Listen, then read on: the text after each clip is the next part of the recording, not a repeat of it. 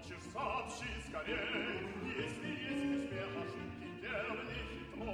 Здесь чернила очень липкие, очень скверное перо.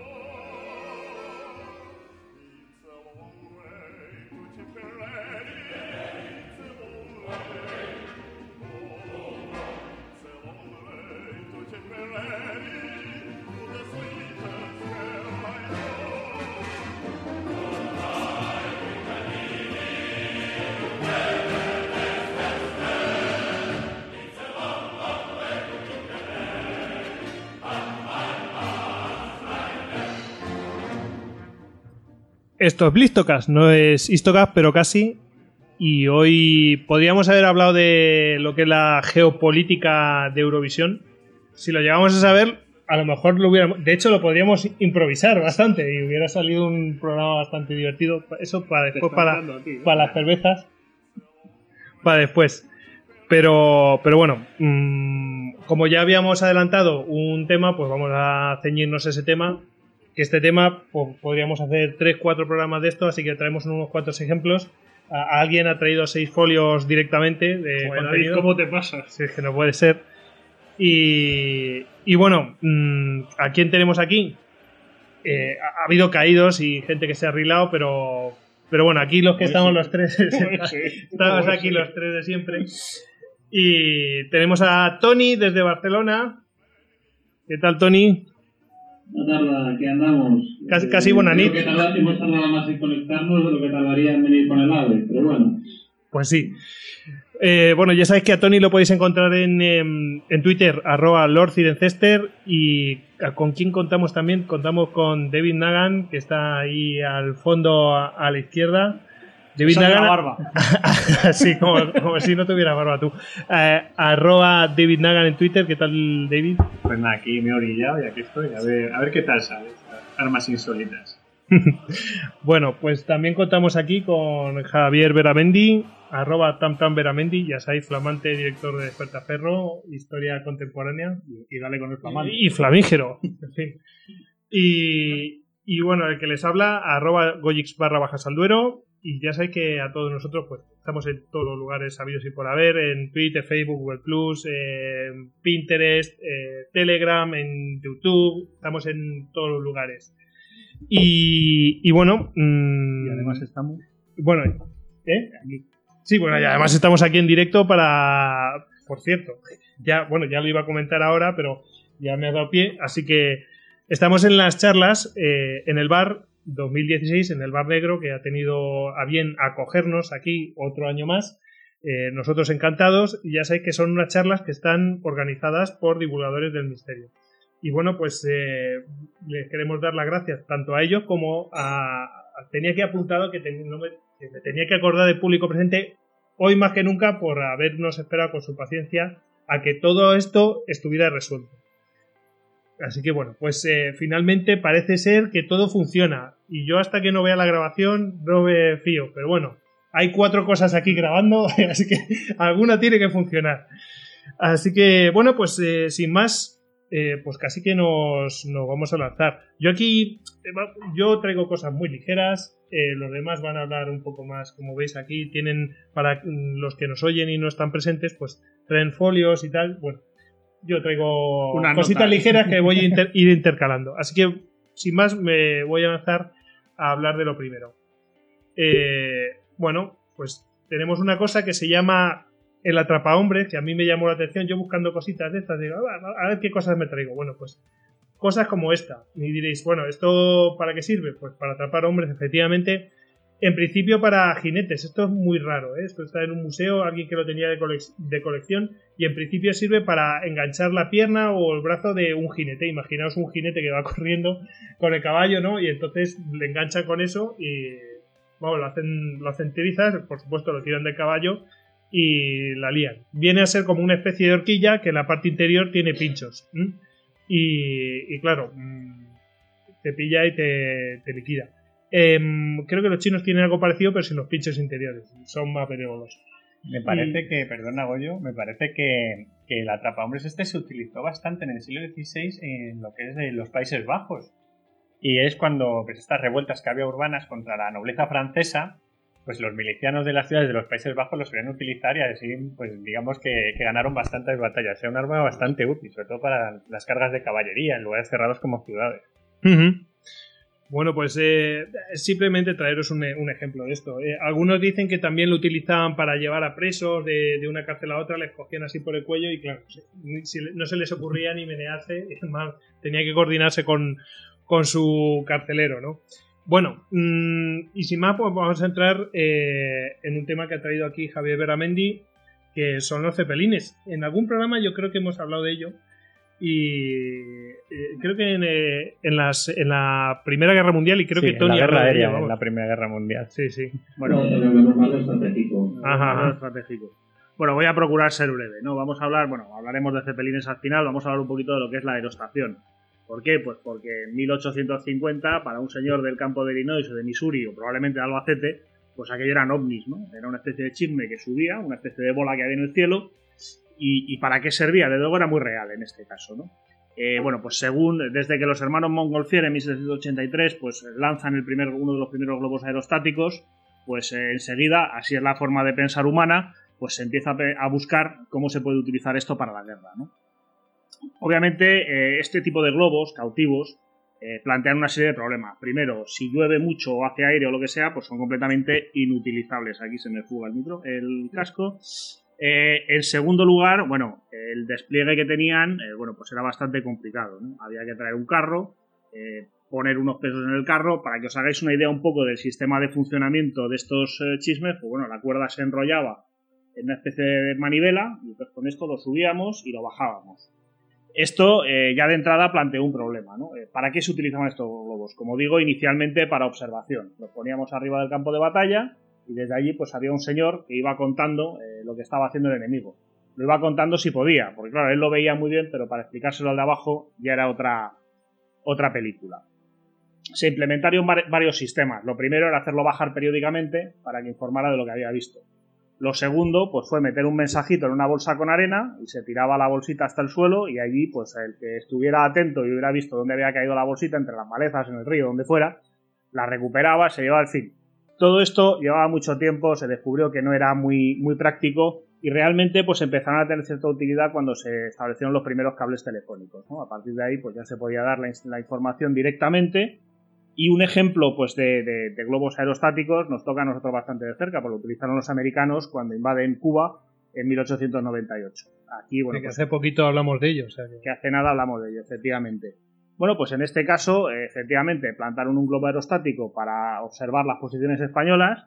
Eh, fue un globo muy útil, sobre todo para la artillería española, que descubrió exactamente por dónde venían los americanos gracias al, cable que unía el globo al suelo. Lo cual, como digo, pues bueno, a ellos también les permitió descubrir una serie de caminos alternativos, que es lo que les permitiría desplegarse. Pasamos un poco a la fase siguiente, ¿no? Una vez que estamos ahí arriba en el globo, pues eh, la gente se empezó a plantear, los militares de diferentes países se empezaron a plantear la posibilidad de tirar algo encima de la gente que había debajo. Esto, bueno, esto los primeros que se lo toman un poco más en serio son los franceses, siguen los demás países eh, europeos. Los primeros usos, eh, bueno, pues se emplearon en guerras coloniales, donde, como digo, pues imaginaros en, eh, en África o en, determinados países, en cuanto se elevaba el globo, bueno, pues gente que no entendía para nada que era aquel tipo de chisme, rápidamente cundía el pánico. A partir de aquí, bueno, pues empiezan a surgir una serie de preocupaciones muy interesantes. Eh, de hecho, en la conferencia de La Haya de 1899 sobre limitaciones de armamento, como se puede ver, este tipo de conferencias llevan ya más de 100 años intentando conseguir algo, pues ya se planteó eh, bueno, la posibilidad de prohibir los globos aerostáticos. Prohibir los globos aerostáticos, porque claro, eh, aquello pues se tiraban cosas, era totalmente indiscriminado, daba a los militares, daba a civiles, eh, y bueno, pues suponía un, digamos, un problema de conciencia grave. En esta época ya están empezando a aparecer eh, los primeros dirigibles. Es decir, el globo aerostático, como sabemos, pues tiene capacidad para subir y bajar más o menos a voluntad, pero claro, para ir donde quiere, van donde los lleva el viento. De hecho, normalmente se anclan, se fijan a tierra para evitar, bueno, pues, pues que el globo acabe en, en parla o en sitios peores.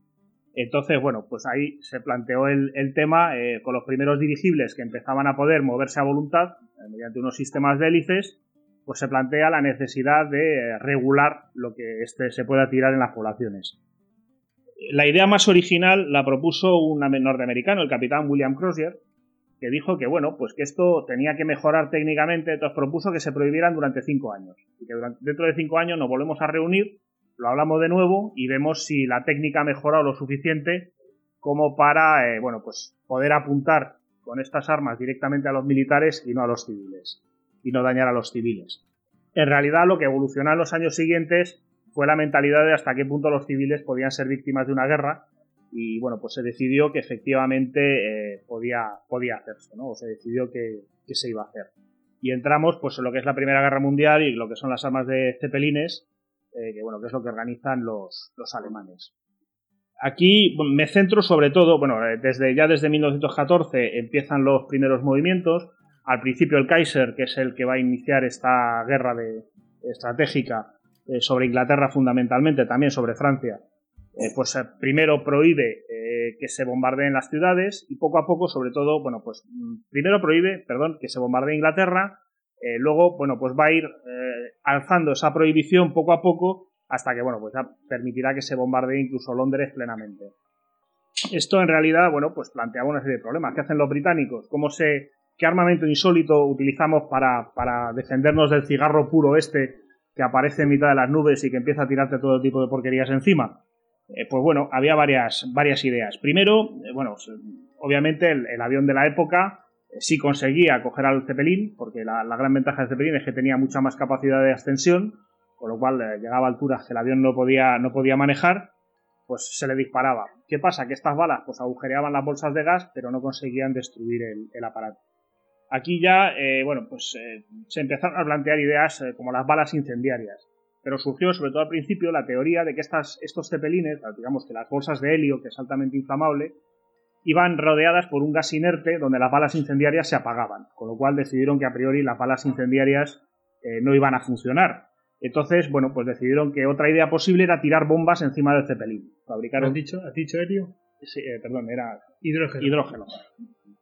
Es que los de ahora, ah, ahora, ahora son de, helio. y antes eran de hidrógeno. Gracias por el hachazo. no, no, pero, pero efectivamente. Eh, ah, es que es verdad que después de lo de Hindenburg pues, lo cambiaron. Bueno, como decía, hidrógeno. Entonces fabrican una bomba, que es una especie de proyectil que tiene una serie de garfios, cuatro garfios a los lados. Entonces la idea es tirar la bomba sobre el cepelín y según se va deslizando por un costado, se engancha y al estallar pues, revienta la bolsa y aquello se viene abajo. Eh, la última idea genial de principios de la guerra era dotar al piloto con una carabina de caballería modelo Martini Henry de calibre 45, un arma muy potente, que disparaba un modelo específico de bala incendiaria prácticamente explosiva para que el piloto le pegara un zurriagazo con aquello al Zeppelin y lo tirara. El problema es que era un arma que había que manejar con dos manos, lo cual al piloto le planteaba una disyuntiva, soltar los mandos irse para abajo mientras disparaba, o llegar abajo después de haber descargado la carabina y decir que él lo había intentado, pero que aquello no había salido bien. Como digo, bueno, todos estos eh, con la guerra pues van apareciendo los focos, van apareciendo los primeros cañones antiaéreos y se van incrementando los ataques alemanes, ¿no? Eh, realmente, bueno, el primer, el primer ataque importante, el primer ataque alemán sobre Londres tuvo lugar en la noche del 31 de mayo al 1 de junio. El, el digamos, este raid eh, marcó muchísimo a la población londinense porque realmente, bueno, pues era la primera vez probablemente en siglos, ¿no? Es decir, los británicos habían participado en muchas guerras en el frente o cerca del frente, pues siempre se estaba en peligro, pero cuando uno llegaba eh, pues a la retaguardia, a la City, a Londres, pues eh, obviamente no había ningún problema, el enemigo no podía llegar hasta allí de ninguna de las maneras.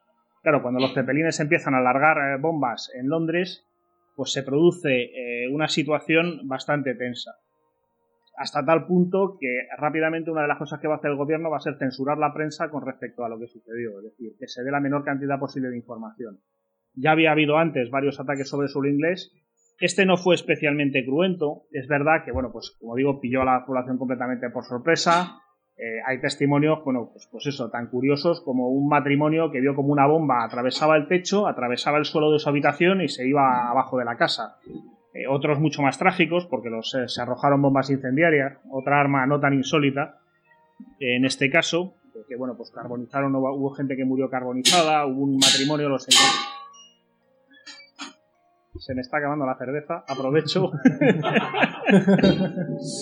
Para el caso todo, todo, lo que sea sustituir barriles, nosotros lo aceptamos. ¿eh? Sí.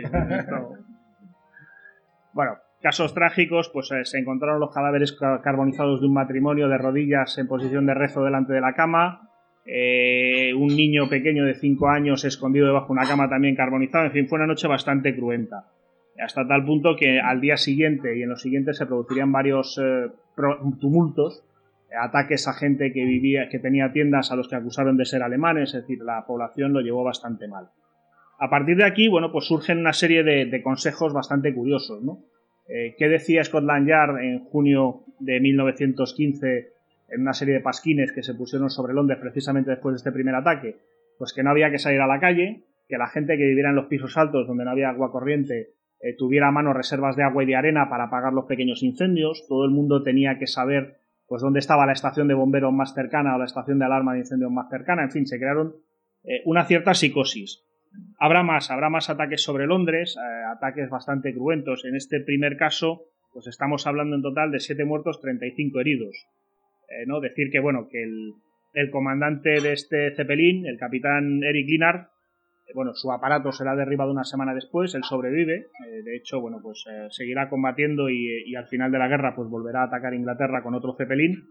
Eh, otro ataque importante, bueno, los demás ataques, pues hubo uno el 20 de julio, perdón, el, el 17 de agosto, el 7 de septiembre. Probablemente uno de los más importantes después fue el que, el, que, el que protagonizó el capitán Heinrich Matti. Eh, en este ataque, pues estamos hablando eh, ya de, de 22 muertos, 87 heridos, más de 530.000 eh, libras esterlinas en daños, es decir, fueron muchísimas bombas. El número de cepelines pues, se fue incrementando hasta que, bueno, pues ya al, cambio de 1916, a mediados finales de 1916, pues ya las defensas antiaéreas se van poniendo un poco a la par.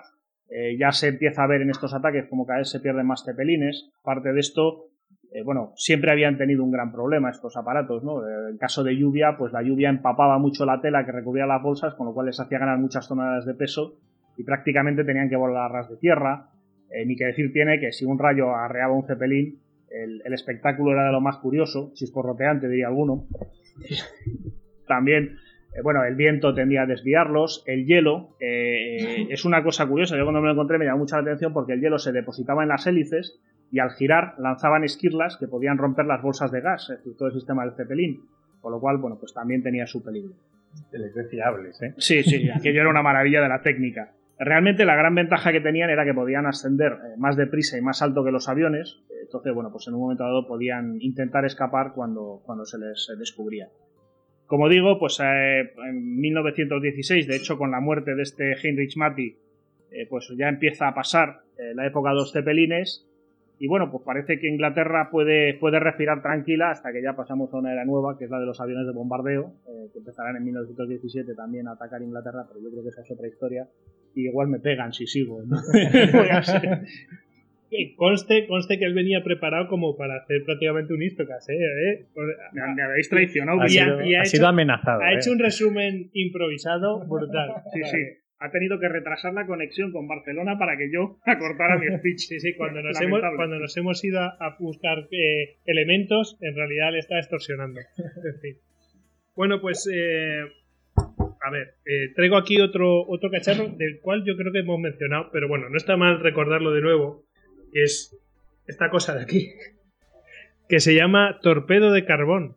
Y diréis, bueno, ¿cómo que torpedo? Bueno, pues es el nombre que le pusieron. Lo que viene a ser es una bomba que se deja en el depósito de carbón y bueno, se supone que explota eh, cuando, pues en un momento dado, cuando ya está dentro del buque, por ejemplo. Esto se utilizó, se, se pensó, eh, lo pensó un tal Thomas Edward Courtenay, mm, no sé en mi pronunciación, pero bueno, mmm, no se tiene constancia de ninguna utilización. No sé si querías intervenir tú. No, no, ni idea. Yo estos chismes. Bueno, pues es de la, de la Guerra Civil Americana, o sea que, que es de las no, cosas no. que a ti te molan. Y, y bueno, pues eh, decir cosa, una cosa insólita, una bomba insólita, y dice, bueno, pues lo, lo, meto dentro de lo que. Esto es todo, es puro hierro, ¿no? O sea, hierro fundido con forma de, pues, de un pedazo de carbón. Eso es para ponerlo, por ejemplo, en los, en los tánders de los trenes, ¿no? O sea, Sí, en por un ejemplo. momento le metes de Hombre. la palada en, en la caldera y adiós, En, caldera. en un buque hubiera ido mejor, por ejemplo, en el Maine o algo así. Puedo, puedo chinchar un poco, porque si esto está hecho de hierro tiene que pesar una tonelada. O sea, si metes la pala en el carbón y ves que Claro, no salen claro. es que No, te pero- metido un chisme de estos. Mm, Bueno, iba relleno de pólvora. Yo lo que no sé, como no se utilizó nunca, pues claro, no, no hay constancia de, bueno, esto es el funcionamiento. Pero en teoría futuro esto es 3. cuando, cuando lo vayan a meter en el, claro, cuando vayan a pegar la pala y meterlo en la caldera, explota dentro de la caldera y la puede liar. O explota en- dentro del depósito de, de carbón. Esa pala la tiene que manejar Schwarzenegger. Sí. Bueno, pues ahí está, ese es el tamaño, ¿no? Eh, ahí tenéis un dólar. eh, para que no lo vea, pues viene a ser una imitación de un, de un cacho de carbón y tiene, el, tiene menos tamaño que un, que un billete de dólar. De un dólar. Bueno, pues ahora vamos con Tony porque nos va a hablar de un engendro que tengo aquí apuntado en el, en el guion, que es el engendro de la muerte, la- el engendro rueda de la muerte mortal del infierno en fin, Infernal. infernal. Tony, dale. Sí, lo que para los amigos podríamos llamar el. El Panjandrum pues, es uno de esos proyectos que idearon los aliados cuando vieron que tenían que romper la barrera atlántica, a los- nazis en la costa europea. Y básicamente, pues podríamos decirlo como una bomba autopropulsada. O sea, iba una carga de contra 2.800 kilos de explosivo y para transportarla eh, se opta por ponerle unas ruedas. ¿Y cómo se movía? ¿Se le puso un motor? No, se optó por una solución que podríamos decir porque quizá el ingeniero que lo montó tenía un poco de arma fallera, porque era meter toda una serie de cohetes dentro de los radios de las ruedas para que la propulsaran y así a una velocidad se estimaba de unos 97 kilómetros por hora con la que pues estas ruedas gigantes de 3 metros la carga explosiva pues se moverían, aplastarían cualquier alambre de espino que encontraran, se chocarían contra los búnkeres nazis y los harían volar por los aires. La cosa es que bueno, se fueron haciendo pruebas, eh, normalmente era un- una cosa bastante inestable, se probaba por las playas de Inglaterra, normalmente muchas veces con gente alrededor, con muchos turistas y muchos curiosos, porque desde luego una cosa espectacular, bastante peligrosa, porque muchas veces los cohetes se escapaban. Y uno de los más espectaculares, una de las pruebas más espectaculares, que además hay pruebas documentales, porque si buscáis por YouTube hay un vídeo, fue en enero del 44, Estamos hablando de que era menos de medio año para el día D, para el desembarco en Europa. Y en ese momento, pues bueno, sería, ese ya era un modelo avanzado. Por lo que he leído tenía como unos 35 cohetes por rueda. Y se le había puesto una especie de pala estabilizadora. pues Lo más habitual era que el bicho, pues a la que encontrara un socavón o así, se desviara, cayera de costado y así. Pasa que en este caso, eh, la verdad es que es muy curioso porque ves el vídeo y al principio el bicho coge velocidad, va avanzando, va avanzando, encuentra un socavón y curiosamente empieza a acercarse hacia la cámara y realmente ves el vídeo y pasas bastante a Lo pueden, lo, lo pueden mirar por internet, o sea que es que lo ves venir, lo ves venir y dice, ostras, y se corta la esta. Además hay otra cámara por ahí que se ve un perro huyendo por ahí, o sea, y, y la verdad es que bueno, hubiera sido útil seguramente atacando a Alemania. Lo que pasa es que bueno, viendo estos fracasos al final se optó por no emplearla, porque sale esa idea allí en el armario de las malas ideas. Y al final, a título anecdótico, decir que con el, en los actos del 65 aniversario de desembarco de Normandía, en 2009, se hizo un pan- se puso en marcha un Panjandrum, pero a una escala un poco más pequeña. Que Este no se llegó a desviar, pero bueno, se movió unos cuantos metros y se, se paró. De manera errática. No, este por lo visto iba más, este iba más firme, iba más avanzado, más recto, lo que pasa es que bueno, mueve poco y la verdad al final acaba parándose bastante tirante, no tan espectacular como los otros. Ujú. Bueno, no- nada más que comentar Panjandum. Tamp- Tampoco tiene mucho historial. un en tu vida. Lo de los cohetes parece buena idea. Yo había pensado en un escuadrón de hamsters. Oye, eh, esto como lo vean por ahí por la comunidad valenciana, a lo mejor se agencian algunos, o lo construyen o algo, no sé. en fin. Bueno, pues. Pues nada, em, vuelvo a mencionar, porque, mm, claro, todas estas cosas siempre mm, a veces lo mencionamos. Cuando hablamos de los animales en la historia, pues mencionamos un montón de utilizaciones insólitas también de los animales. Y una de las cosas que no quería olvidarme de mencionar, pues son los misiles guiados por palomas. Bueno, pues. ¿Ves cómo sí. no era mala idea lo de los hámsters? Pues, pues, no, no está mal. Bueno, de hecho, otro arma, otra arma insólita es que querían utilizar eh, ratas explosivas. Llevan eh, explosivos dentro de su cuerpo. Bueno, una cosa de locos. Bueno, pues esto realmente es insólito porque en realidad es un- la paloma lo que hace es de sistema de guiado. Lo que ahora hacen los elementos electrónicos y una red de GPS establecida y una topografía ya guardada y todo esto y un ordenador dentro, pues eso, o sea, lo que hacen los Tomahawk eso lo querían hacer eh, en la Segunda Guerra Mundial, los norteamericanos, pero con palomas. Un paloma hawk, exactamente, un pig, un pigeon hawk. Pobre Eh, paloma. Sí, sí. Bueno, el, el que está detrás de todo esto, que se llama el, el, eh, el Pig, Pigeon eh, Project, sea, el proyecto Paloma. O sea, que era para los esto- servicios esto es secretos co- enemigos. esto es No- como no lo de la- de lo que iba. nunca, nunca lo pensaron. Esto, ¿Os acordáis de la serie esta de Pierno Doyuna, la de la paloma? Sí. Los muy viejos se acordarán. O sea, yo me acuerdo. Yo no me acuerdo. Yo me acuerdo. Llamaba el escuadrón. La- la- y que decían la paloma, La- la la paloma, paloma, que se escapa. Pues quiero ir de aquí. Bueno, tranquilo. Eh, El escuadrón diabólico. eh, eh, sí, exactamente. Bueno, pues ya volviendo al tema, eh, lo que venía a ser, sabéis que las palomas tienen un, ellos internamente tienen un sistema, eh, vamos, se saben orientar perfectamente y eh, por un, creo que tienen eh, en el pico, tienen un poquito de mm, una sustancia que, que es básicamente magnética, no me acuerdo que es magnetita, creo que es. El caso es que lo que tenía que hacer era, a través de un sistema óptico, que te- tenía una cámara que dirigía la información a ese sistema óptico, en esos eh, tenía mm, tres, eh, digamos, oculares, ¿no? Entonces la paloma lo que hacía era picar en el ocular para, estaba diestra esa paloma para ir picando en cada ocular y entonces dirigía, dirigía el misil y su dirección.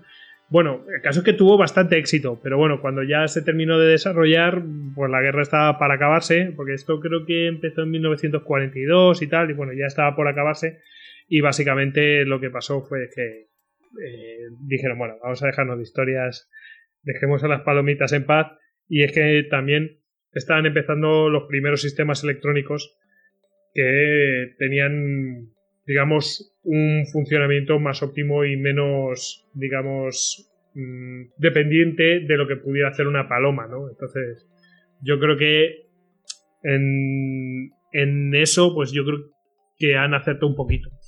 El caso es que pues lo hemos traído aquí por el, por el tema de, joder, pues qué insólito que una paloma dirija un misil de, de ya saber Sí, sí. o sea, qué, qué cantidad de explosivo tiene. yo me la estoy imaginando, la pobre paloma, eh, en plan kamikaze.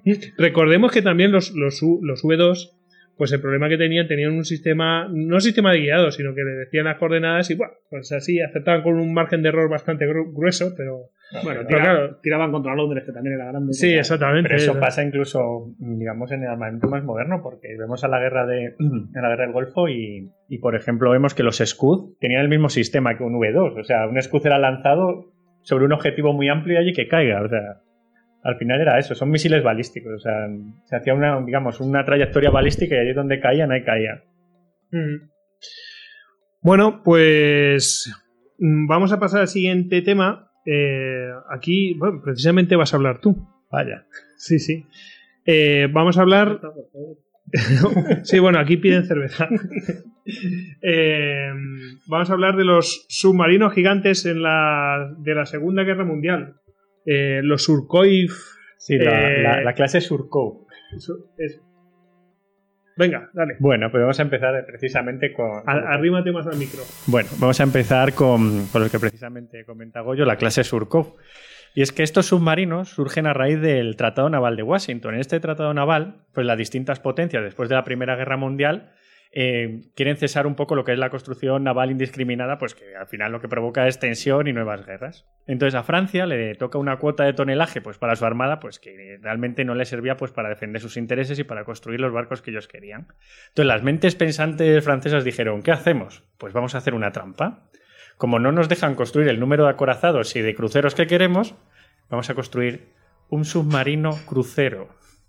Entonces, eso es como, lo, eso es como lo, lo, de las fragatas eh, japonesas, ¿no? Que son fragatas por helicópteros o, por las fragatas españolas que son destructores. sí, pero bueno, los japoneses lo, de los japoneses es más grave porque los japoneses es que no pueden tener portaaviones directamente. Exactamente. Pero vamos, dice fragata porta aeronaves. Y bueno, lo que llegan a desarrollar, creo que, que se puede ver aquí el, el engendro, es el, surco. Primero, es llamado así por un corsario, el corsario Henry Surco, por eso nos dice un poco el, digamos, el, cometido que va a tener esta nave, y va a ser una nave corsaria.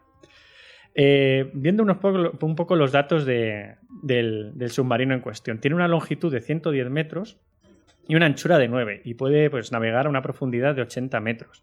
De armamento tiene 12 tubos lanzatorpedos, o sea, eh, simplemente vemos un poco la cantidad de tubos, además de dos tipos, aquello era un mecano. Eh, también tiene eh, cuatro posiciones antiaéreas y luego la joya la corona. Dos cañones de 203 milímetros que vemos en una torreta delante de la vela del submarino. O sea, que iba bien armado. Pero es que además contenía una cárcel para, pues, para 40 personas. Pues claro, si era un corsario, pues su deber era atacar mercantes y coger a los marineros y encarcelarlos. E incluso se le dotó de un hidroavión. Un hidroavión que además fue diseñado es profeso para este submarino. O sea, que vemos que esto era un mecano gigantesco. Y esto era tripulado por 126 hombres y pesaba 4.000 toneladas. Para hacernos una idea, una fragata F-100 española actual pesa, deberíamos tener un tonelaje de 5.100 toneladas. Y este pesaba 4.000. Era el mayor submarino construido hasta entonces. Y bueno, hablando un poco de la historia que tuvo este submarino, es bastante curiosa, porque cuando, cuando Alemania ataca a Francia en la Segunda Guerra Mundial, estaba basado en Brest, estaba pues haciendo una carena, lo estaban reparando y bueno, huye ahí a duras penas hasta Inglaterra en Inglaterra, pues le internan en el puerto de Plymouth. Y en el, bueno, en el mes de julio del año 1940 se da la Operación Catapulta, que fue la operación que, llevaron a cabo los británicos pues, para neutralizar la, flota de Vichy, porque Francia se había rendido, entonces todos los barcos franceses los querían neutralizar, no fuera, no fuera a ser que volvieran a Francia y cayeran en manos alemanas. Y claro, el, Surkov, que estaba internado en, Plymouth, pues fue asaltado por los, por los marines británicos. Y bueno, tuvo una batalla dentro del submarino donde, donde creo que, hubo tres bajas mortales por parte de los británicos y murió el cocinero del submarino. Y bueno, eh, lo cual fue una, tragedia. Sí, sí, una baja terrible, terrible. Sí, sí, o sea, me imagino al submarino, al, cocinero con su cazo ahí defendiendo el submarino, pero bueno. Y, a los tripulantes sin, sin, cocinero. Sí, sí, totalmente. Es un submarino francés sin cocinero, fíjate. bueno, con la pérdida del cocinero, el submarino se rindió. Y bueno, los, los digamos que los tripulantes fueron repatriados a Francia y bueno, el, barco pues se entregó a la Francia Libre y fue llevado a Estados Unidos, allí se le volvió a alistar con nuevos submarinistas y participó en la retoma de, las islas de, de, San Pierre y Miquelon, que están, digamos, en, el sur de Terranova, que es lo que quedó de aquel imperio francés que hubo una vez en, en Canadá.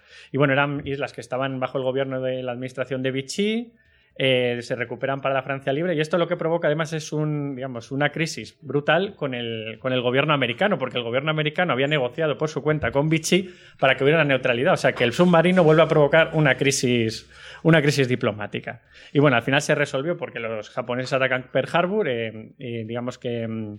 Mm, eh, Estados Unidos entra en guerra y por tanto pues ya es un, un, estado beligerante y bueno, se suaviza la cosa. Y entonces este barco se decide que bueno, que como es muy problemático lo van a mandar al Pacífico a que libere las, las colonias francesas de, de allí, de, digamos de la zona pacífica. Y bueno, en ruta hacia el canal de Panamá hay un momento en que a la altura de Guantánamo pues se recibe una señal de radio eh, posicionando el submarino y ahí desaparece.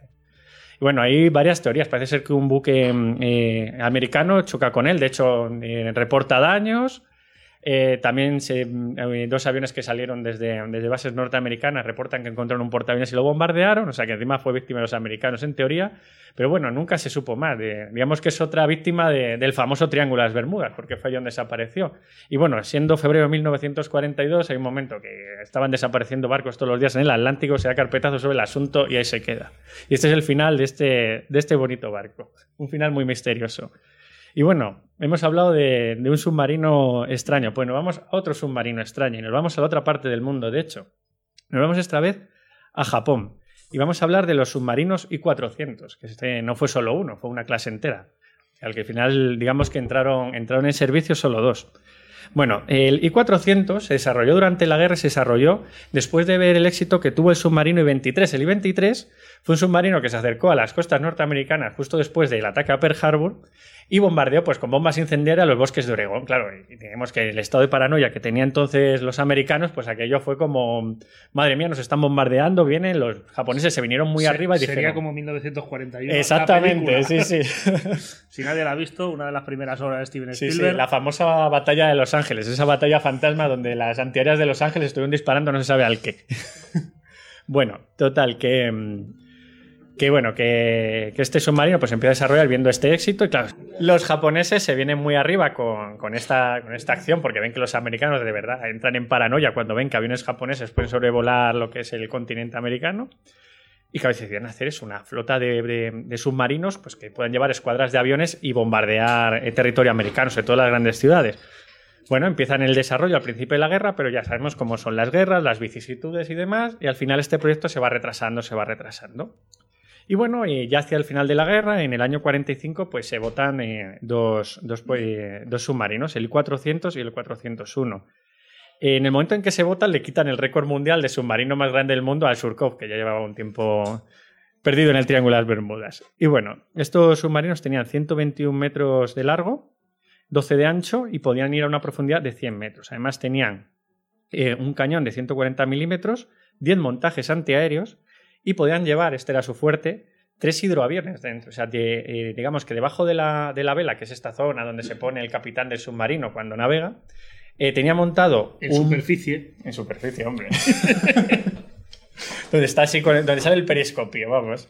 Bueno, eh, digamos que tenía un hangar, pues eso, como un tubo, donde iban almacenados tres, eh, tres aviones que pues tenían un sistema muy ingenioso y es que salía un avión, se montaba en una catapulta y era lanzado, o sea, se desplegaban las alas y así uno detrás de otro. Eran, realmente eran hidroaviones, eran además, eh, si alguno le interesa, Aichi M6A1 Seiran. Y bueno, se fabricaron muy pocos y fueron casi específicamente para, para submarinos, porque ojo, esta no es la única clase de submarino japonés que tenía hidroaviones, muy curioso. Bueno, pues estos, estos eh, submarinos se ponen en servicio y pues realmente los japoneses no sabían muy bien qué hacer con ellos, porque ya digamos que desestiman lo que es el ataque a, las grandes áreas urbanas y primero piensan decir, bueno, pues vamos a hacer un bombardeo bacteriológico. Ya sabemos que el plan, bueno, suena terrorífico y demás, pero claro, tampoco disponían de la infraestructura y no sabían muy bien cómo llevarla a cabo. Así que también dijeron, bueno, si empezamos con este tipo de guerra, los americanos nos pueden dar bien, entonces mejor vamos a dejarla. Y entonces ese plan se aparca. Y surge un nuevo plan. Dice, oye, pues si tenemos mm, submarinos que pueden aparecer muy cerca de las costas de América, con aviones, vamos a armar a los aviones con torpedos y vamos a atacar el canal de Panamá. Y de hecho, eh, los dos submarinos se dirigieron al canal de Panamá armados con torpedos. Y la, digamos que la táctica era llegar con los aviones, soltarlos muy rápido y torpedear las esclusas del canal y así acabar pues con, digamos, con ese, ese punto logístico básico para lo que fue el ejército de guerra estadounidense en el Pacífico. Pero cuando se dirigían al canal de Panamá, eh, digamos que los, norteamericanos ya habían desembarcado en Okinawa y Japón necesitaba todo lo que tenía en el área metropolitana. Lo necesitaba todo porque es que realmente eh, oponían resistencias que los americanos les, desembarcaban en, sus principales islas. Entonces vuelven a, lo que es el, Japón metropolitano. Y están otra vez nuestros, nuestros submarinos. ¿Qué utilidad les damos ahora? Pues eh, los japoneses detectan que en el atolón de Uliti hay una concentración de barcos norteamericanos enorme. Estaba eh, concentrándose todos los barcos para lo que iba a ser la, invasión del, Japón eh, metropolitano. Entonces lo que deciden es eh, a los aviones que iban dentro del submarino pintarlos con las escarapelas norteamericanas y mandarlos en un ataque kamikaze glorioso. O sea, digamos que sobrevolar la isla camuflados de aviones norteamericanos y lanzarse sobre los barcos que había allí. Y ya cuando se dirigían al, atolón, se lanzan las bombas atómicas, Japón se rinde y eh, pues la misión se, se desestima y los barcos se rinden a los americanos. Y bueno, tiene un- kamikazes contentísimos. ¿Eh? Hombre.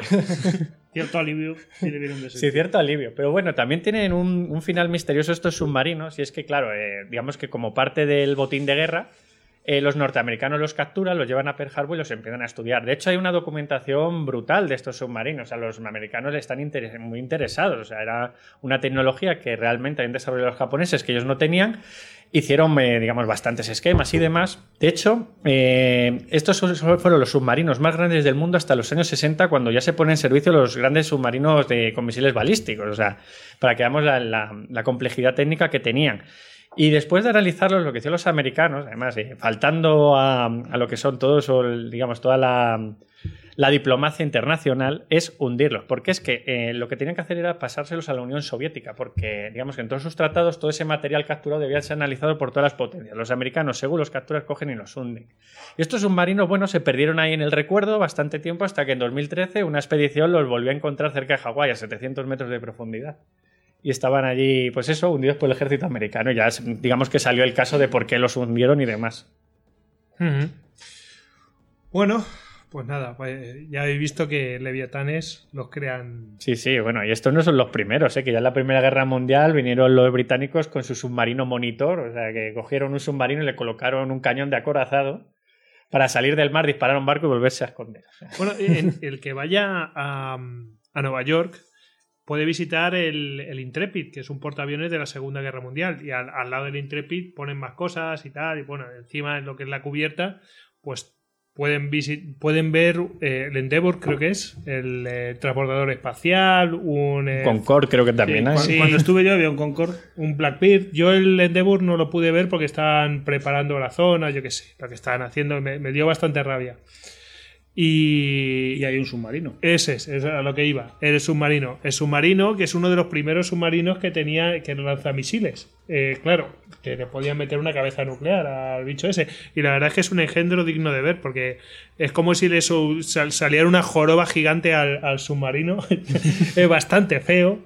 Sí, Hombre, sí. lo, lo tremendo cuando lo, lo puedes recorrer por el interior y lo tremendo es imaginarte Sí. un mes metido ahí Metido adentro ahí. con otras 30 o 40 personas. Vamos, si no sales de ahí psicópata perdido porque tienes mucha paciencia. De hecho, mucha, la, mucha. la visita entras eh, mm, por, la, por la popa y sales por la proa, o sea, desde la parte de atrás a la parte de adelante, y hace, el el recorrido es todo en fila india. Y, Sí, y yo digo que algún americano no puede pasar por ahí. Y, o sea, vamos, Bueno, y no alguno pasa. ya nos iba a costar, ¿eh? O sea, Sí, sí. Gracias a Dios se mantengo mi agilidad de Y, leopardo. y Yo digno, digno de ver es, digno de ver son los baños y esas cosas. O sea, la verdad es que impresiona bastante. Dice Bueno. el, el camarote de oficiales. Eh. do- dos bancos ahí mal puestos. Esto, esto, a nivel puramente anecdótico, hablar de los baños, se sabe de un submarino alemán durante la Segunda Guerra Mundial que se hundió a causa del baño. Sí, sí. O sea, cuando se usaba el baño había que hacer una serie de esclusas porque al echar el agua, pues si lo hacías mal, pues el agua con la presión se metía para adentro y el submarino efectivamente se ha encontrado un caso de submarino usado, hundido, perdón, por mal uso de retrete. No voy a entrar en detalles. espero que el capitán se hundiera por, con el barco, porque si no el informe iba a ser brutal. O sea, Bueno, te- te- también te digo una cosa. Cualquiera que haya ido en un submarino es experto fontanero. Porque vamos, es, es alucinante.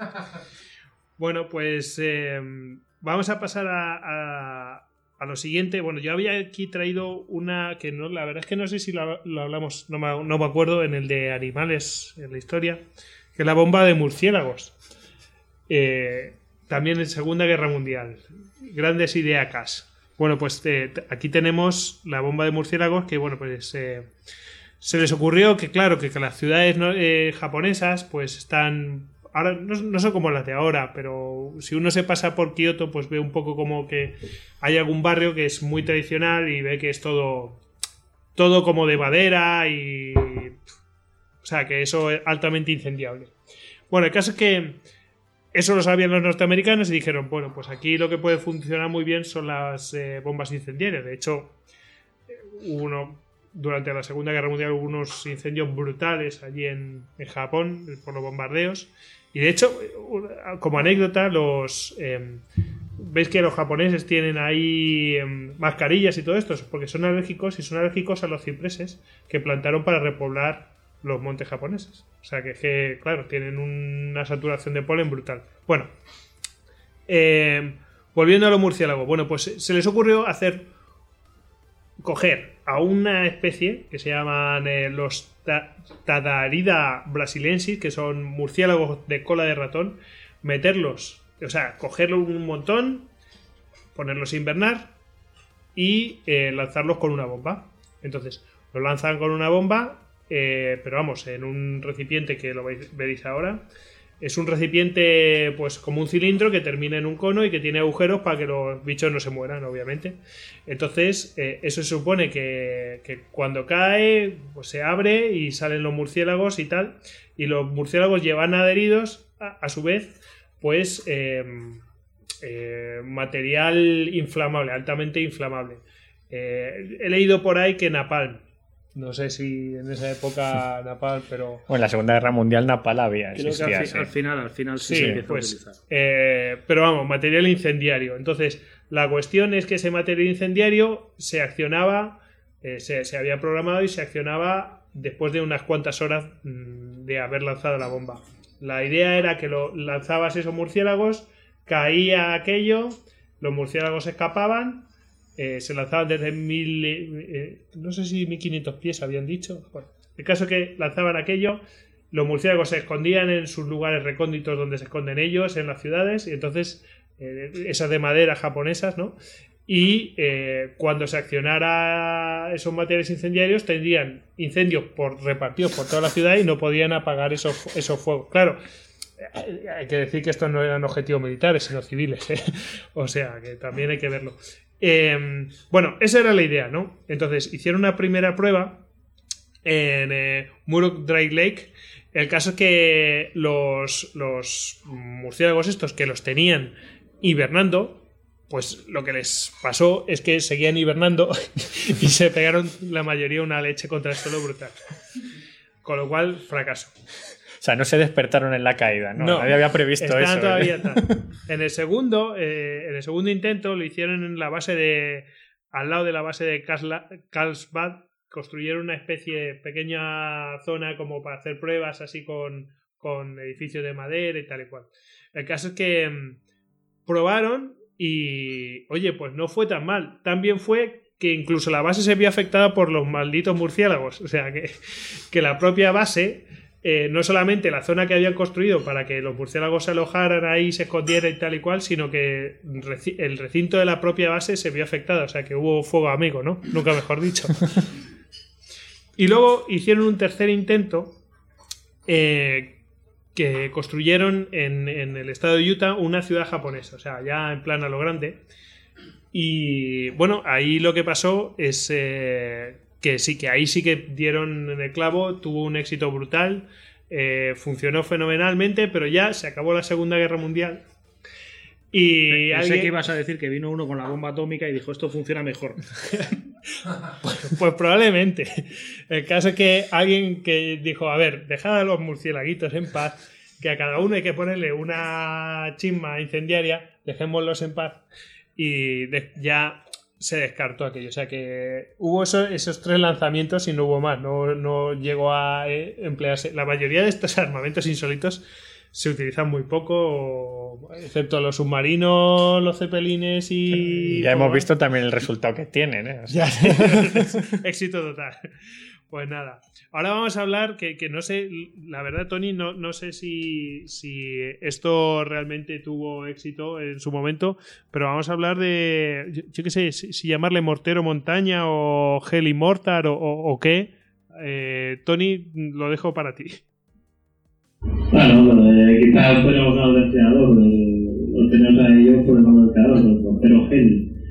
Bueno, eh, viajaremos al tiempo un poco atrás, a 1771, y tenemos a un ingeniero civil en Gibraltar, en Gibraltar británico, llamado Healy, que eh, tiene una idea para un dispositivo de defensa en la ciudad. Vez de lo típico, cañones de determinadas posiciones que se pueden ir moviendo y así, decide aprovechar la propia naturaleza de la roca, el propio peñón, como elemento defensivo. Y a una altura de unos 200 metros, mirando hacia la bahía de las Algeciras, monta una, un agujero, agujero cónico de 1,2 metros de profundidad eh, en forma de embudo, con una anchura a la boca de aproximadamente un metro, y la idea es convertirlo en una especie de mortero. La idea es rellenarlo, rellenar con pólvora un agujero eh, taparla, solo dejando un pequeño hueco, pues de partir una caña, una pequeña mecha con la que se podría detonarla, y toda la parte superior cubrirla con filetes. Con un dispositivo teóricamente barato, aprovechas la altura superior que da la propia roca, y en principio, pues bueno, tiene una idea bastante todavía. Y bueno, el gobernador de la ciudad de entonces, por lo visto era Lord Cornwallis, lo puede encontrar en el propio Lord Cornwallis, que posteriormente la Americana la Independencia Americana será que se rinda George Washington y a sus tropas en Yorktown, pues autoriza una prueba. Eso sí, en principio la prueba inicial, eh, Philip pedía poner eh, 50 libras de pólvora, pero el gobernador le dice que 50 no, que 27 y ya va bien. No sea caso que el alimento se vaya de madre y haya daños colaterales. Y por lo visto, bueno, se hacen varias pruebas, hay algunas veces en los proyectiles llegan hasta el mar, a veces se hace otra prueba también con menos explosivo y más piedras que también consiguen avanzar. Pero bueno, pese a que en algunas cartas encuentras que el invento tiró adelante, eh, al final históricamente no, la idea no prosperó. La idea de Philip pues, quedó un magnífico agujero en la zona de Extend, donde cuando llueve se llena de agua y los monos gibraltareños eh, beben allí también, Vamos, que es un abrevadero. básicamente. Uso más pacífico donde los haya. Muy- mucho mejor. Em, ¿Algo que añadir de, de este engendro? No, bueno, solo decir que bueno, hubiera sido curioso si hubiera prosperado, porque 10 años después hubo asedio de ya cuando tanto la corona española como la francesa eh, apoyan a los revolucionarios americanos que la guerra de Inglaterra, que allí un gran asedio. Y hubiera sido curioso ver ido frente morteros Phillips frente a frente a baterías flotantes, que son otros ejemplos curiosos de, con los que la Marina Española intentó atacar Gibraltar y de los cuales podemos hablar otro día. Que los podíamos haber traído perfectamente. De, creo que era de un ingeniero francés y tal. que Bueno, eh, no, no encuentras un historiador español que, de la historia naval que hable bien de ello. Porque coincidió con las cañoneras de Barcelona, que si no, bien contentos hubieran estado con ellas. Bueno, pues nada. Mm, bueno, ya para finalizar, yo había traído aquí, por si, por si os habéis quedado con ganas, muy rápidamente voy a pasar a, a, bueno, pues a, unos revólveres y, bueno, revólveres y otros engendros, no sé cómo llamarles, porque la verdad es que son un poco raros. Así que, bueno, vamos a pasar a, a ver cada uno de estos. Muy brevemente, ¿eh? Bueno, esta hemos hablado, esta es la, la famosa Liberator, que prepararon para la Segunda Guerra Mundial, y la FP-45 Liberator. Eh, La inventó un ingeniero que se llama George Hyde en 1942. Eh, esto era para. Se fabricaron un millón de, de piezas de estas. Eh, es un revólver, bueno, revólver, una pistola monotiro. Es decir, tiene una sola bala y se acabó. Y lo, donde ahora mismo las pistolas llevan su cargador, pues ahí tenían pues el resto de las balas, pero no, esas no se disparaban. Tenías que cargarlas tú a mano para poder disparar. Eh, la idea era repartirlas entre la resistencia de los distintos países ocupados. Pero vamos, no, no sé qué, no se repartieron más que unas cuantas y bueno, se desechó la idea. Tampoco tiene mucha más idea. Gran, gran utilidad. Creo que en algún Istocast hablamos de No ellos. sé, yo creo que el- los resistentes eran muy chulos, pero tanto como para salir con una sola bala. Eh, Exactamente, eso es. Además, eh, no sé, creo que aquí no, pero bueno, hay pistolas, hay revólveres y pistolas que son de, de palma, es decir, que, vamos, las típicas que salen en, en las pelis de vaqueros y de, de Maverick y cosas de estas que... ¿Eh? Claro, claro, exactamente. Entonces, bueno, esas yo creo que son más útiles que las otras, en fin. Esto era para, para disparar desde, desde muy corta distancia. Claro. Era, era más una ejecución que para. no tenía precisión ninguna. Pues eh, eh, como comentan aquí, eh, para corta distancia. Imaginaos la situación de, un resistente enfrentarse a una cosa así. Sí, sí. No, la La metía dentro del resistente francés, la camuflaría dentro de la baguette o algo así. más- La parte difícil es elegir a cuál de los siete dispara. Claro, o sea. Bueno, vamos a- al siguiente. Eh, Este, este, este es el eh, Deluxe Apache. Es una pistola de 7 milímetros eh, de calibre y fue inventado por eh, Joseph Deluxe.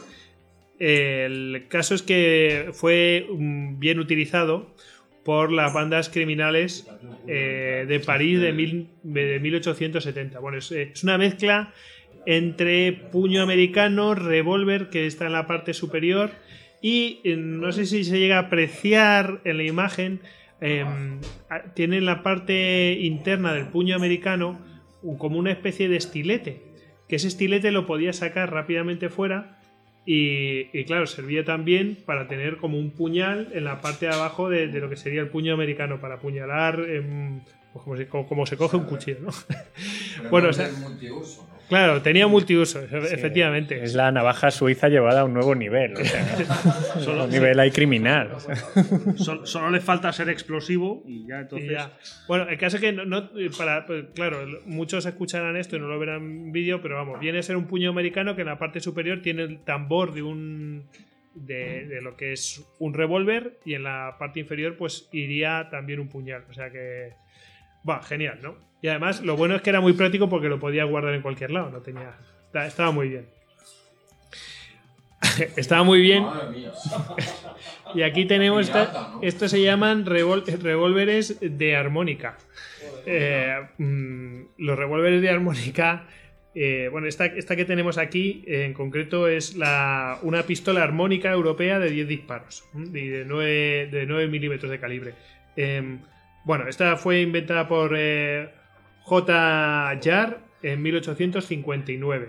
El caso es que, claro, permitía hacer más disparos que un revólver, pero lo malo era dónde guardabas eso. ¿eh? Claro, no, eh, en este caso, en vez de llevar un tambor, llevaba lo que era una como una línea de un cargador y que recorría horizontalmente la lo que es el- la pistola o el revólver. ¿Pero Entonces, era fija o...? no, claro, esto se supone que se iba desplazando, pero. Pero claro, eh, era muy incómodo. ¿Dónde guardas eso? El revólver lo que tenía era que era más compacto. Por lo menos sola- solamente utilizaba una parte, una dimensión, ¿no? No te utilizaba dos dimensiones, ancho y. ¿Eh? Lo raro es que no se cayeran las balas, ¿no? Sí, bueno, la verdad es que como no tengo una en casa, pues no puedo decir, pero. Lo veo ahí como, como una pistola antivampiros. O sea. sí, no sé. Sí, sí. eh. Súper raro. Hay un montón de modelos. Esto se puede buscar y hay, hay un montonazo de modelos más elaborados, más bonitos, con pues con cositas ahí decorativas y tal. Bueno, y ahora vais a ver eh, si, si el problema de es que este era poco práctico, porque a ver dónde metes un cacho de estos. Vamos a ver que dónde metes una cosa así. Esto es el, revólver Enui, eh, inventado por eh, Joseph Enui en 1855. Vemos que eso, las fechas son las mismas. O sea, imaginaos, en ese momento estaban ahí. Sí, sí, estaban on fire. Que si sea. la Colt, que si no sé qué, y bueno, y, y también sacaban cosas de estas. Bueno, pues es, esta es un, un revólver eh, que tiene. ¿Cuántos tambores? tiene Ocho, ocho ¿no? tambores, ocho tambores, cada uno de seis balas, con lo cual puede disparar 6 por 8, 48. He tenido que pensarlo. Y, y claro, eh, es como tiene el tambor de un revólver normal, pero luego a su vez tiene una rueda que va, que va como sustituyendo cada uno de los tambores, como un tambor de tambores, ¿no? Y bueno, el caso es que se descartó por su excesivo peso. No sé por qué, pero. Sí, Me imagino en el Far West intentando desenfundar. Claro, se- Cuando, Sí, sí, en un cuando duelo. Colt inventó el tambor sustituible. Aunque realmente, sí, sí. Aunque el problema gordo realmente aquí era no tanto el peso, sino que era muy difícil apuntar. O sea, sí, era el peso, pero, pero el problema era que a ver quién sostenía esto y tenía cierta precisión. Había que apartar los pies. Sí. Y, y bueno, esta cosa de aquí, eh, realmente yo no podría llamarla arma. eh, no sé, es que esto se llama se llama mm, un, eh, sundial, un arma de señal. Y esto funcionan desde 1600. Estos son unas armas que en realidad se utilizaban para hacer una señal cuando llegaba el mediodía. Eh, s- o se podía programar, ¿no? Y dependiendo de la época del año se, subía o se bajaba el espejo. Viene a ser pues una plataforma que tiene una especie de lupa, ¿no? Eh, que es graduable, tanto en inclinación como mm, distancia a, a lo que viene a ser un cañón que está sobre esa plataforma. Y entonces lo que hacía era, eh, se le orienta ese- esa lupa y también se orienta al- a- de donde viene la luz del sol y viene a pegar justo donde tendría que estar la mecha de un pequeño cañón. Siempre, todos los que he visto yo es que tienen, el arma que aparece ahí es un cañón. O sea que es una plataforma que tiene un cañón y tiene una lupa que enciende la mecha a una determinada hora. Entonces, normalmente se planificaba para que fuera al mediodía, se utilizaba para eso. ¿Y dónde se tenían cosas de estas? Se tenían cosas de estas, la tenía toda la realeza y la tenían también eh, los eh, algunos barcos para señalar, oye, es el mediodía. Curioso, no sé, yo creo que a lo, bueno, cuando no se tenían relojes con la precisión que tenemos ahora, pues bueno, pues a lo mejor era una manera de señalar, bueno, ya estamos al mediodía, toca rancho o algo así. ¿Y qué escala podía tener este cacharro, así más o menos? Pues yo me imagino que era la de un ordenador portátil, ah, bueno, bueno.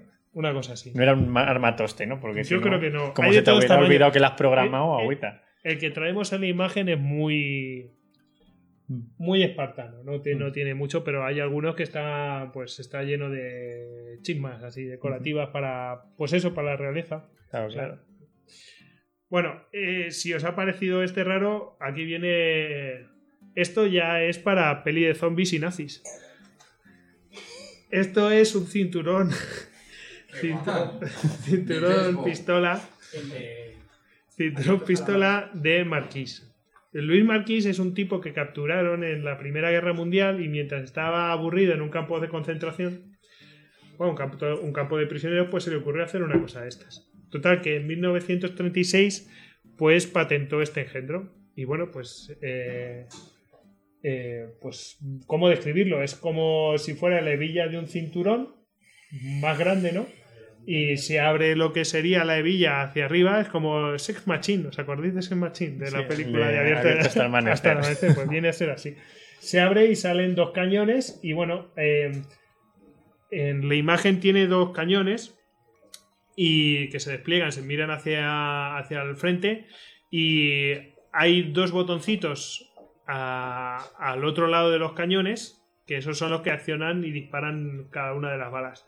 Yo lo he visto de hasta cuatro cañones, o sea que aquí en la imagen aparecen dos. Pero vamos, un engendro donde los haya. También se descartó, no, no se tiene constancia de que se utilizara en ningún momento porque tenía poca precisión. Sí, y bueno, o sea, convenía no estornudar. Eso si te la pones en el cinturón, o sea, como tuvieras a alguien enfrente, malo. A ver quién le pegas zona- un abrazo con eso, ¿no? Sí, Te claro. pongas el cinturón al revés, peor. Sí.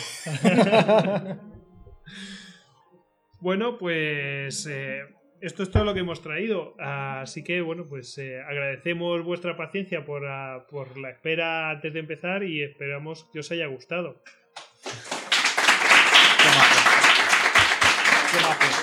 Qué cortito. A mí me Bueno, habéis ya. pero... Ahora, ahora ya podemos proceder a beber. Venga, sí, eso, venga, preguntas. ¿Quién, quién, le- quién tiene preguntas?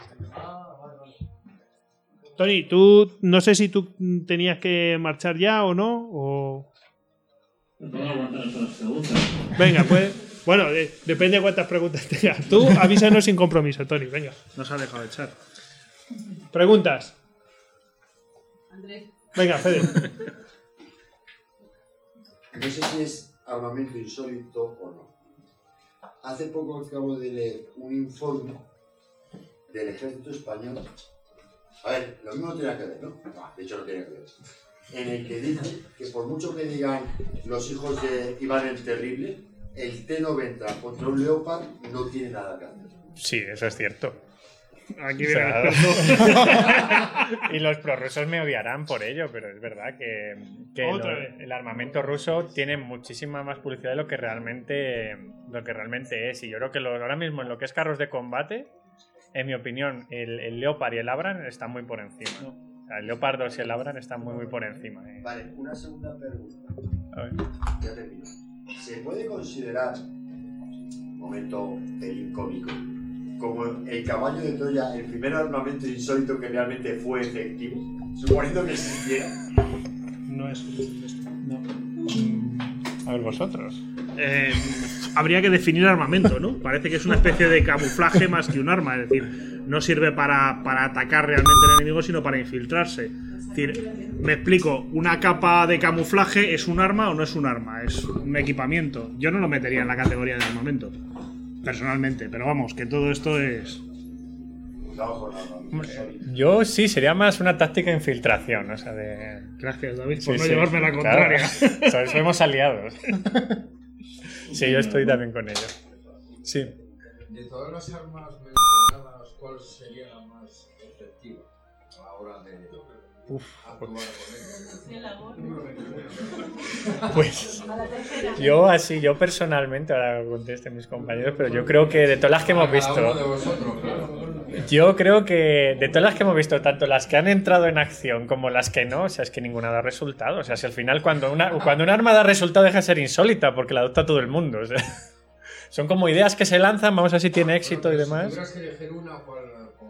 Eh, pues yo creo que, eh, por ejemplo, los cepelines. Pues los cepelines sí que, mm, eh, a su modo, o sea, aunque digamos que de modo efectivo no hicieron mucho daño, pero de modo psicológico dañaron muchísimo la, la moral británica. O sea, fueron como eso, sí que tuvieron, hicieron muchísimo daño. Por cierto, no me resisto a comentar que hay un videojuego que se llama Air Power del año Catapum, o sea, de, de mil- de 1990, que está inspirado en un mundo, pues, de eso Sí, de, de- steampunk de- y tal, Sí, ¿no? de steampunk y tal, y, y los, los cepelines vienen a ser como una especie de carriers o de portaaviones. ¿Y ¿Llevarías el cinto sorpresa a algún lugar? Yo, por supuesto. O sea, O sea, yo- Eso sí que es un arma insólita.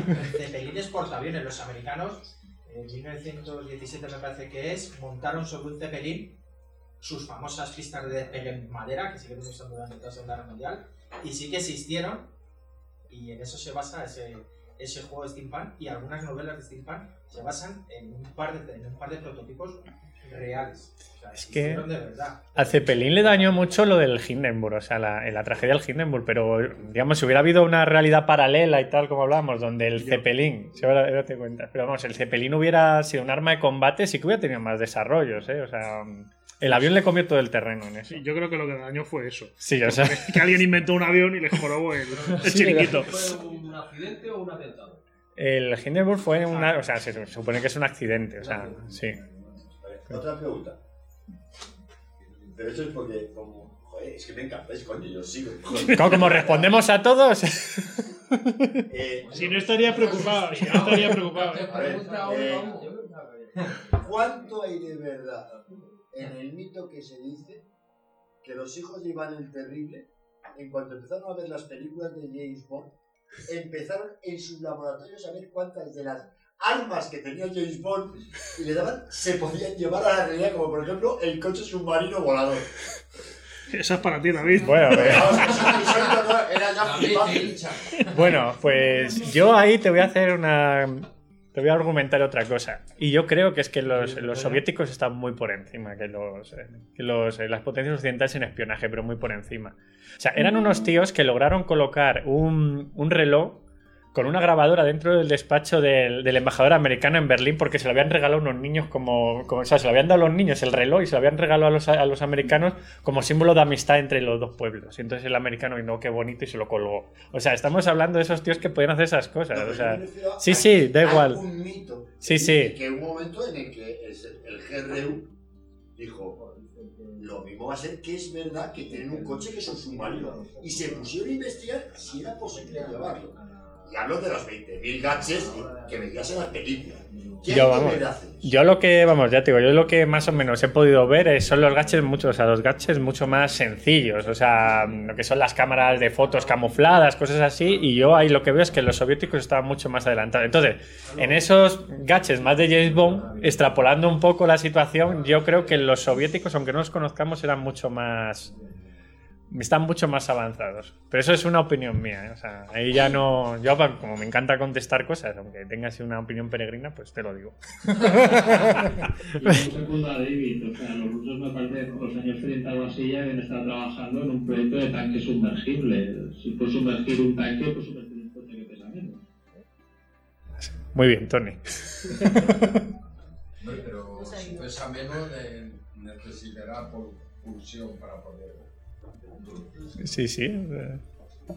Incluso, no sé, en el programa este, no sé si alguno lo ve, el de Top Gear, logran hacer eso, pero con caravanas, o sea, con las autocaravanas. que es, es aplicar la imaginación y tecnología. ¿A qué arma se acogerían Sí, bueno, Sí, a sí. mí- si llevarían el cinto a algún lugar? No, el cinto no, pero la- el arma que me gusta es la del reloj. Ponerla a la hora de la comida para que te avise me parece una opción perfecta. O sea, que Sí, pero imagínate todas las mañanas tener que cargar de pólvora ahí.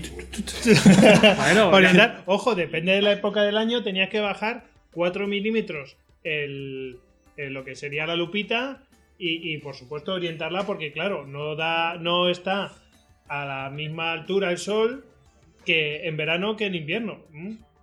O sea, no cruzarte delante del cañón en el momento preciso. Total, que, todo- claro, o sea, total, que para, que- que para hacer eso tenías que ser, claro, que eran los marinos, pues eh, expertos astrónomos, etcétera, etcétera. Bueno, pues, eh, pues tenía que ser un experto en eso. Por supuesto, el rey no creo que se dedicara a hacer eso. Tenían que tener a alguien muy especializado en todas esas cosas. En fin. Eh, ¿Y cuál me gusta? O sea, ¿cuál creo que tendría más éxito? Eh, de todas las que hemos enseñado, pues, eh, pues sí, yo creo que los cepelines que tenían más utilidad. Quizás la de los murciélagos, porque incluso tuvo efectos contra ellos mismos, o sea que. bien. Entonces los perros mina. Sí, sí, o sea que, bueno. Los famosos perros mina, si nos ponemos con murciélagos. Sí, bueno, lo- los perros antitanque, en fin. Aquí hay un montón, ¿eh? No, no hemos traído más que una pequeña muestra, pero vamos. ¿Más preguntas?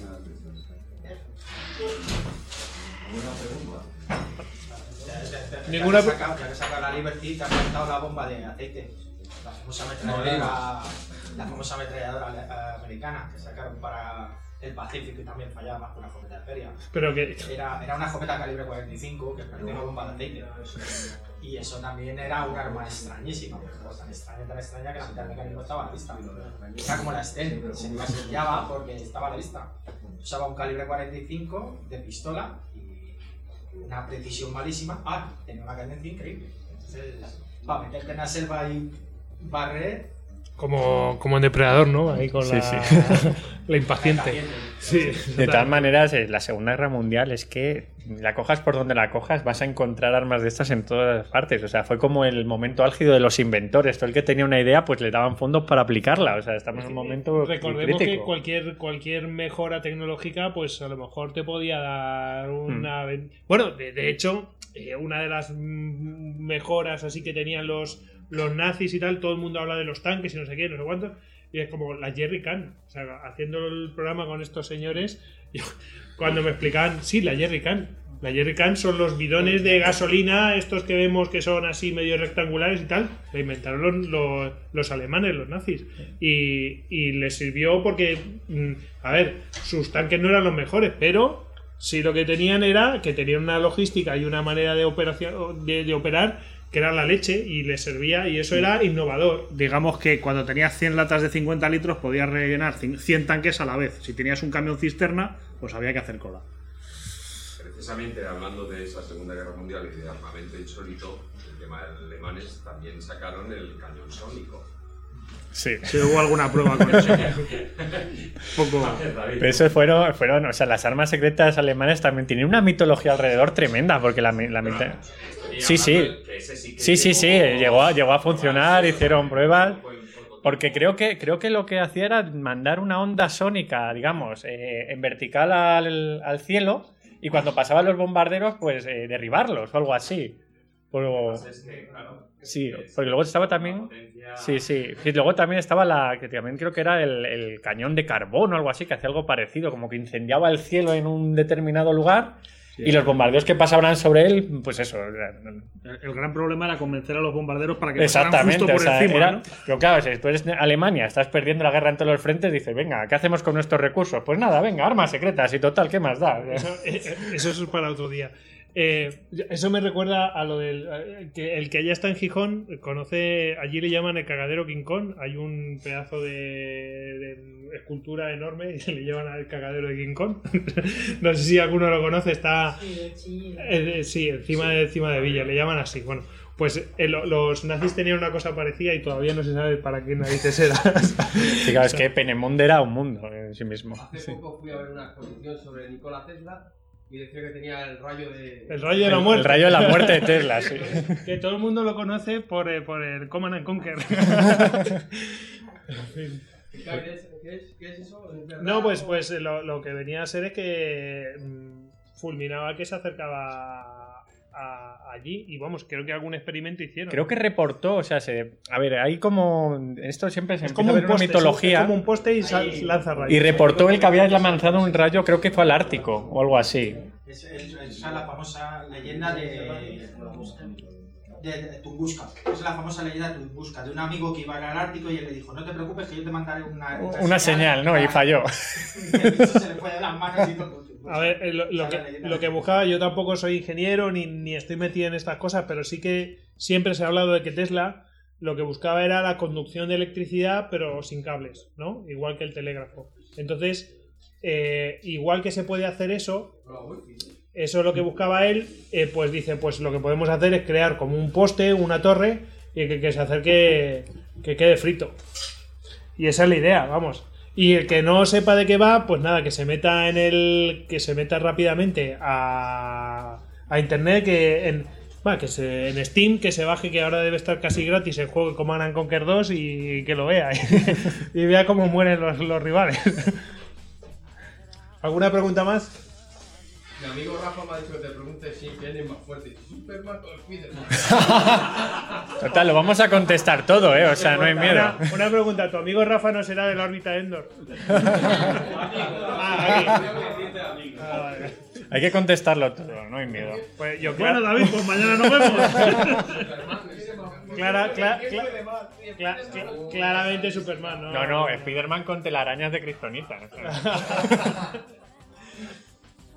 Bueno, pues nada. Eh, ¿Alguna pregunta más?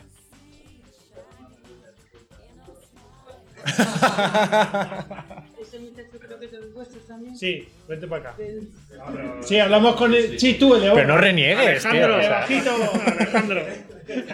Sale también en vuestro programa. Sí, No, no, Es colaborador también. Sí, sí. Pero eh, hemos de decir que, que, que, bueno, eh, a lo mejor iba a venir, no estaba apuntado en el guion de que él fuera a tratar ningún tema, pero nos ha mandado un mensaje de, de alcance, nos ha dicho. Mira, es que se me ha liado lo de las cañas y no sé si voy a poder ir. Eso es un amigo. Sí, señor. Pero aquí está, ha, hecho, ha hecho de tripas corazón. Había, Sí, sí. había cascos para ti, Alejandro, Alejandro A- H, eh, Alejandro HDZ en Twitter, Alex para los amigos. No mira el Twitter. Correo electrónico. Y bueno, ha vuelto otra vez el monstruo este. Sí, la masa. Así que yo creo que es buen momento para despedir. Bueno, Bueno, eh, yo os quiero decir que como ya el año pasado os dimos eh, aquella tallita que os estábamos Sí, regalando y repetís, y como me encanta tu camiseta, que yo tengo una roja que me regaló Fede, ¿sabes? Pero a mí no me la he traído, me he traído la nuestra. Pues aquí tenéis eh, cuatro camisetas de las nuestras para que nos hagáis también publicidad. Ah, muchas gracias. es justo y necesario. Había traído también una para Tony, pero como a Tony hay que mandársela, pues también mandas la dirección y se la mandamos. ¿Has oído, Tony? Pues te. No puedo, me llevo la camiseta. Una para cada uno de vosotros Perfecto. Mándate a la cabecera del- Claro. Pues muchísimas gracias.